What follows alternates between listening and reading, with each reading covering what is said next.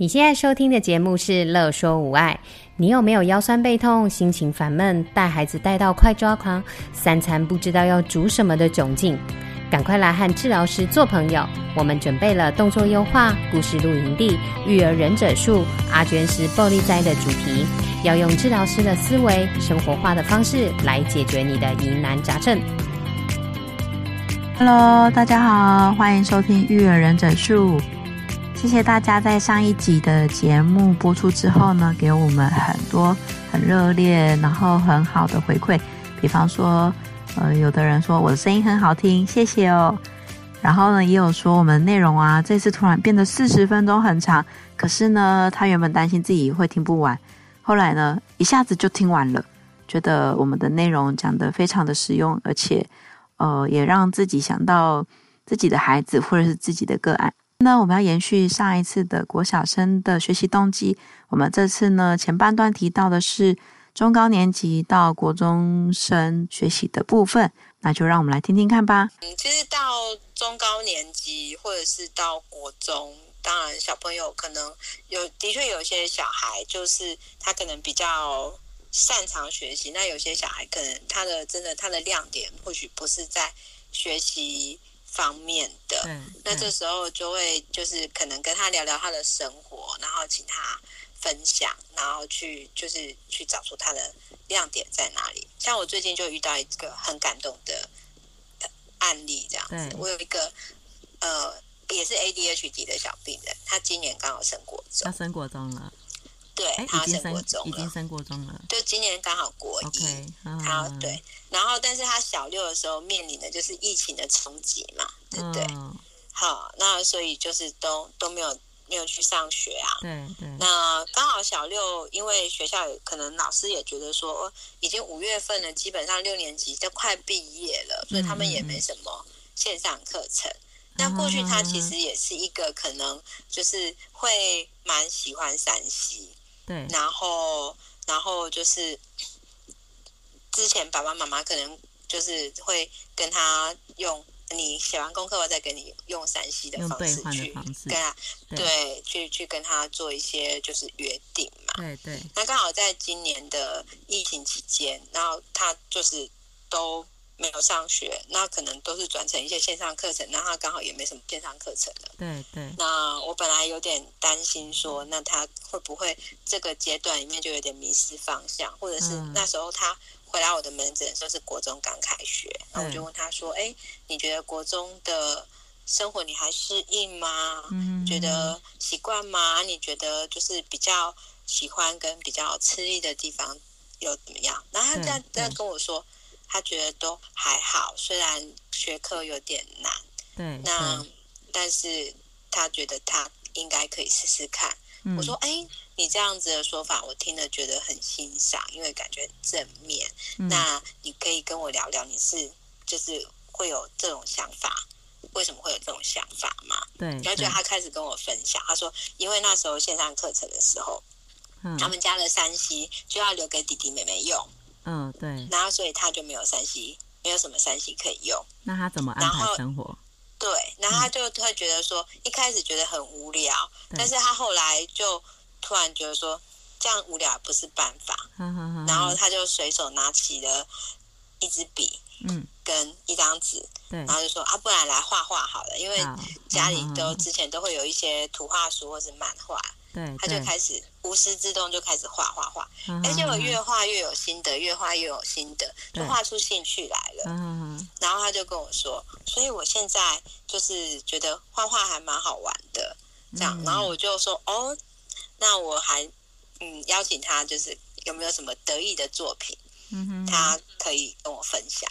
就他真的下一次回来找我的时候，他就从他口袋掏出了两张画。对，都是画我哦，就是对，然后很像哦，对你有看，对，都是他自己画的，而且他是凭印象画的，对，因为我之前也没有机会 跟他合照，他就凭印象，然后印象中，哎，我看整的样子是怎样，还有就是他帮我画了一张肖像画这样子。对，他就说，就是阿姨，我答应就是要要画你的，然后我画送给你，我就哇，真的是超感动。然后他就跟我说，那他他他觉得就是说，他对画画这个东西有兴趣，他未来会想要探索看看，就是说他可以他可以做，能不能就是往这个方面继续发展下去？所以他找到他生活的重心，嗯、然后学习的部分就是辅助他支持这个中心，这样子嘛？听起来是这样，嗯，对对，没错，对，哦、就觉得嗯，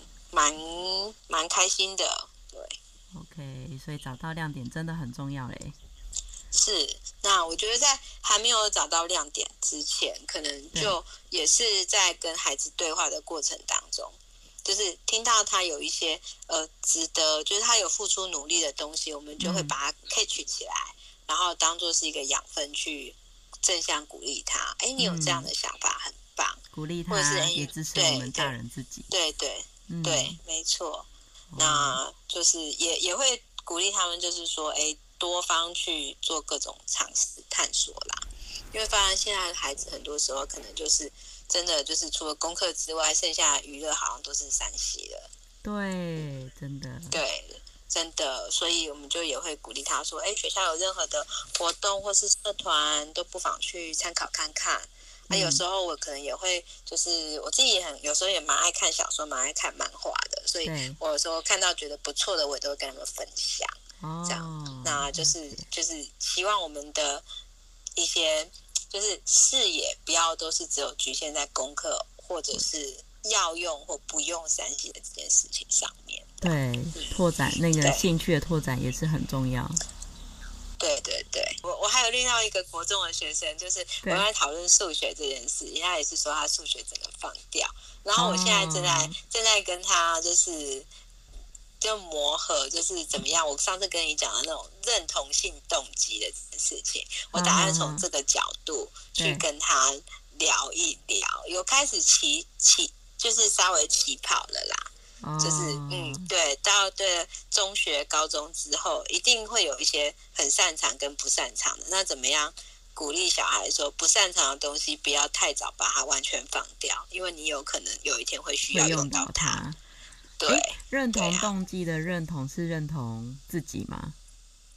认同这件事，有的有些事情就是你或许不是那么喜欢，但是你还是不得不去做，或者是你、嗯、你去做它，还是对你的未来会有一些帮助的。嗯、你要认同这件事情哦，这样子，因为认同所以有动，就是会引起自己的动机去做。对对，对，至少就是说。但求先不要完全的放掉，因为我听过太多国中小孩都说：“哦，我某某科不行，比方我英文不行，对，我数学不行，我就是放弃这样子。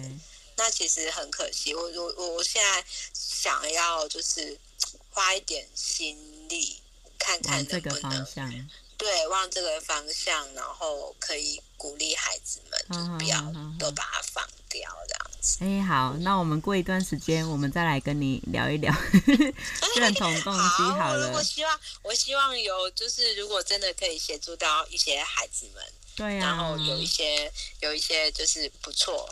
我觉得我很需要一起学，真的。对，你你说你发现什么？这么说，我发现说，其实这种这个东西，其实真的都是需要长时间的关注跟陪伴。不管是我跟我的小病人之间，或是我跟我的小孩之间，因为你很难这个用一次两次的话就可以搞定。对，那也不可能完全的去期待说这个东西你讲一次两次，然后就要把这个责任负赋予给家长，请他请他去完成，有时候会有点难。但是 怎么样跟小病人培养长期的关系，就是让他觉得说我们是陪他一起一起一起破关的那个人。嗯，我觉得还蛮重要的。好，爸爸妈妈或者是陪伴他的其他的老师等等都。对对对对对对呀，都是这样子面对的。对，然后有时候可能也是听听他，就是让他至少就是有时候听他们讲也很重要，就是听听听听他的想法。有时候就是呃，有有有机会让孩子愿意开口，然后听他多说，常常就是从可以从里面去获取一些灵感，说哦，这个可以变成是可以正向。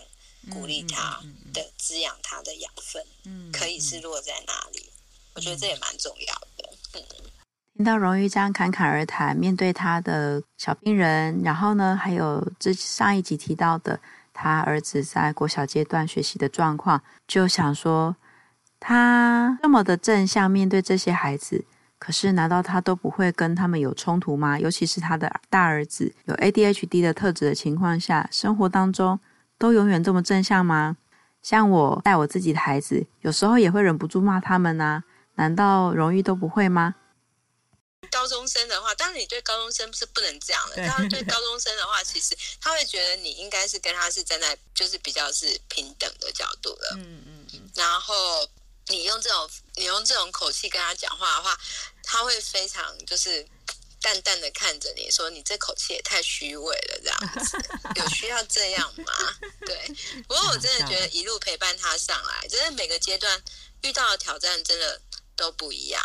很有趣，就是国小的时候挑战一开始可能就是写功课，嗯，要拖很久，好，这个拖很久，包括一开始要决定真的下定决心写，对对，然后以及在写的时候，不过还好，就是随着我们有治疗，然后一些写功课的策略，包括说设计时器，对，然后包括说他做的不错的时候，我会跟他鼓励，鼓励说，哎，你今天效率效率很好，哎。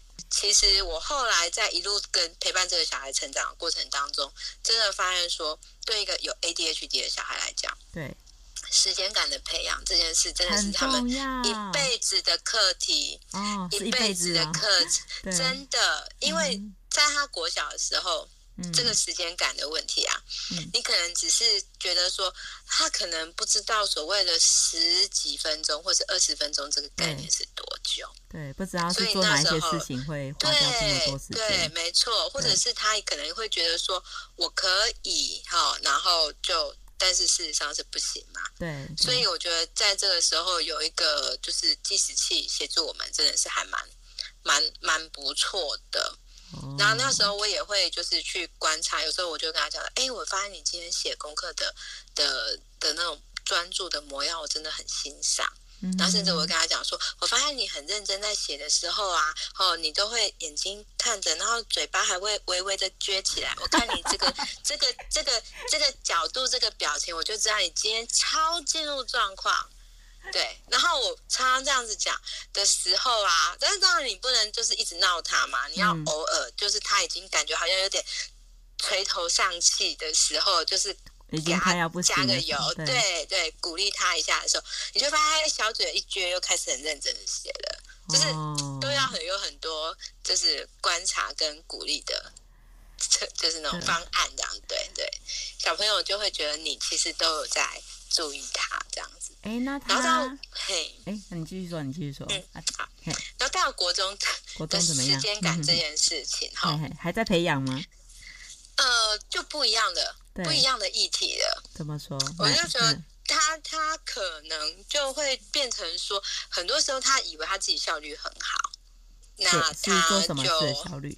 比方说，他可能觉得说，哦，这个这个这个功课，我可能就是几点再做就好了。他觉得他自己能力应该很 OK，对。结果真的做下去之后，才发现说，他要把这个东西做好来，做到有品质来，其实花的时间比他远远想的更多。嗯嗯，是要在时间内又要做到品质好的状态。对，哦、对，就会就就会有点难这样子。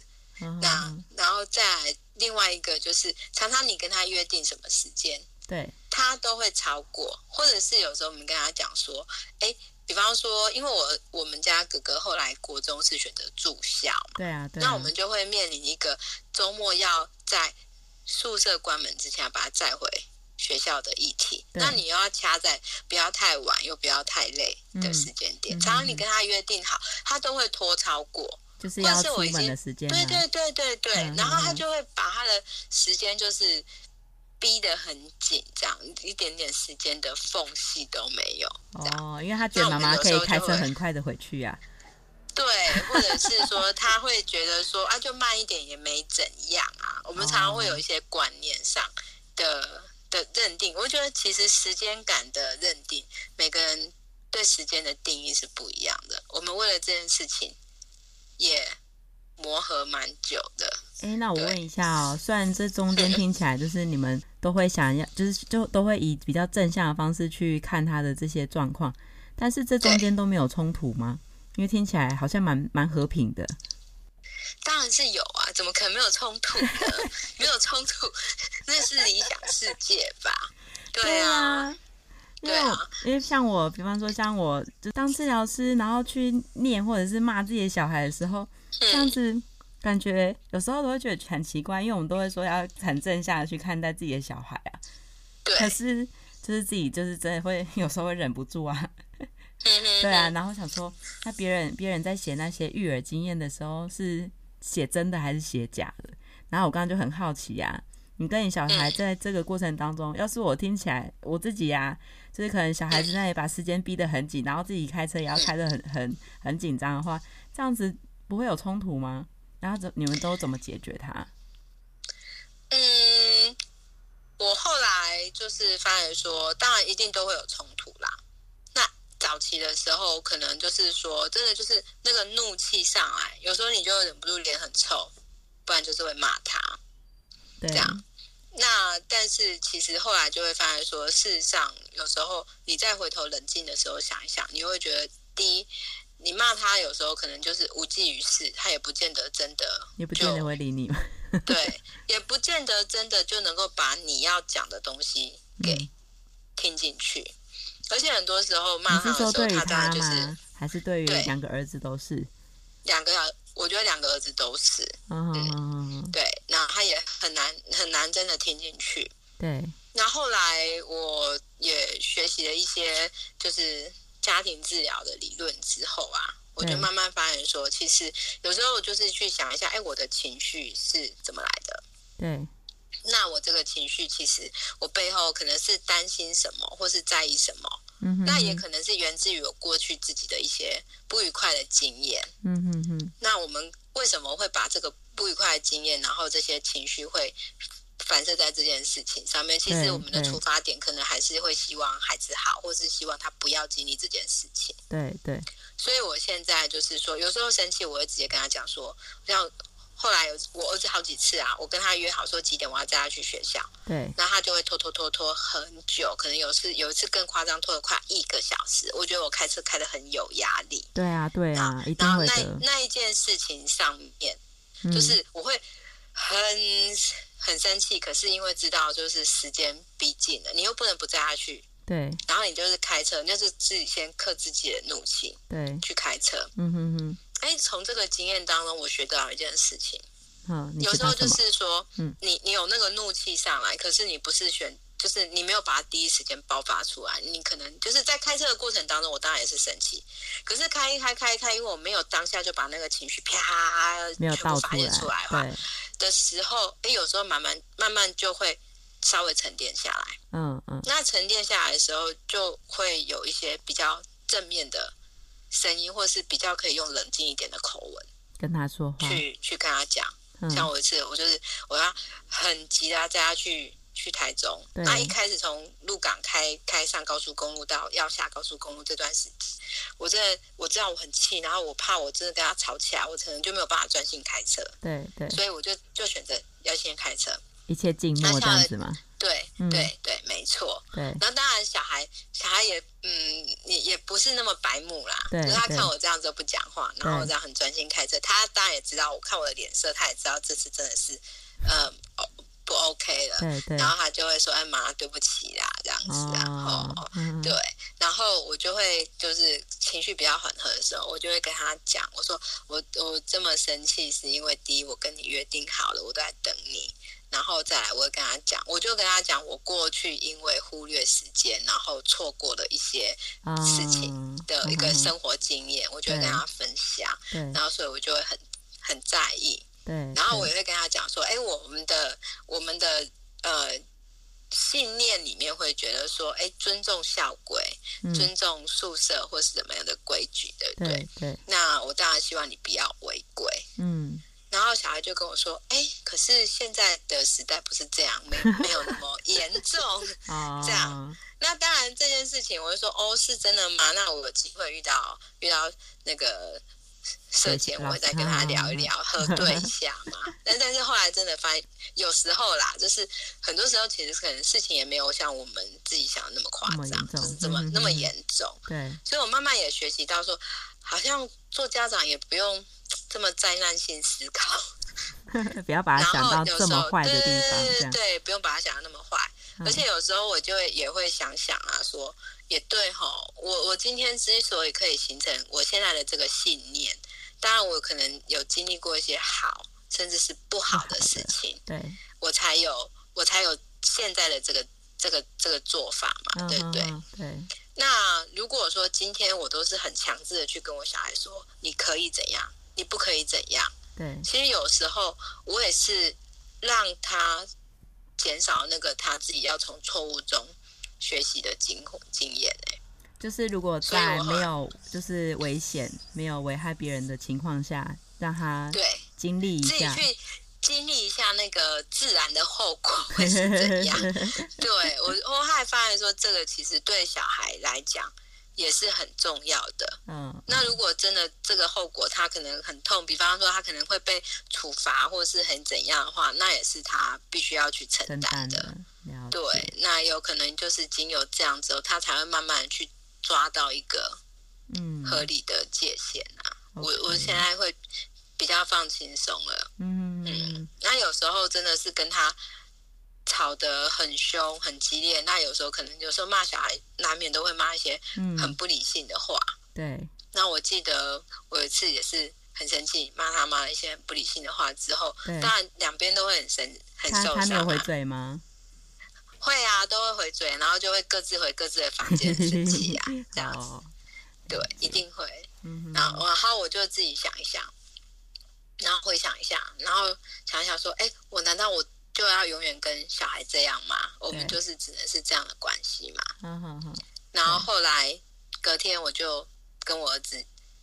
就是去找我儿子，那当然小孩其实还是很善良啦，他他他也没有什么隔夜仇，就是即便前一天吵得很凶了，然后让你隔天去找他，他觉得他也会他也是会理你嘛。嗯，但是我就我就跟他讲说，妈妈昨天跟你讲话跟你吵架的时候讲了一些很激烈的话，我跟你道歉。对，因为我觉得那些真的听得会很很伤人。嗯嗯，对对对对，那其实不管怎么样，妈妈都还是很爱你的。你知道吗？我儿子当场哭了。哎、欸，我听到你讲这句话，我也觉得有点小落泪。真的吗？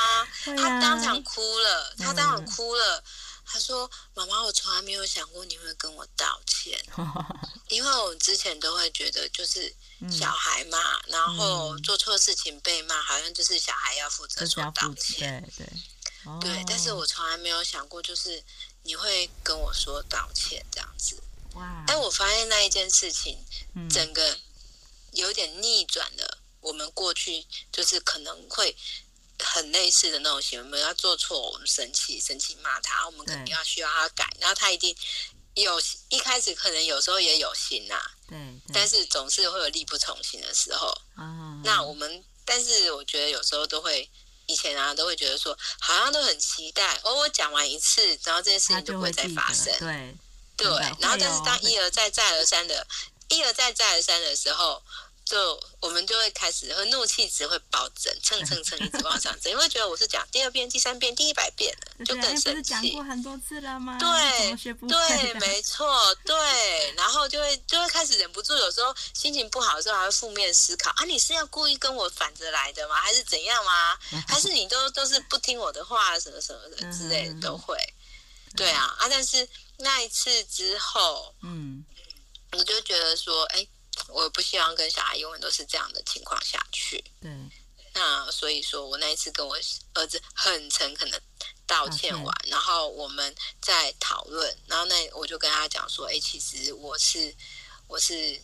想到了什么事情，我连接到自己过去的一些不愉快的经验或者什么的，嗯、所以就是而且都会觉得说，好像做家长的会认为你你一就是要就是听从家长，就是小孩要听从家长的一些建议或是指导。嗯，他如果有自己的想法跟我的想法可能背道而驰的时候，常常就会直接把他就认定说，哎。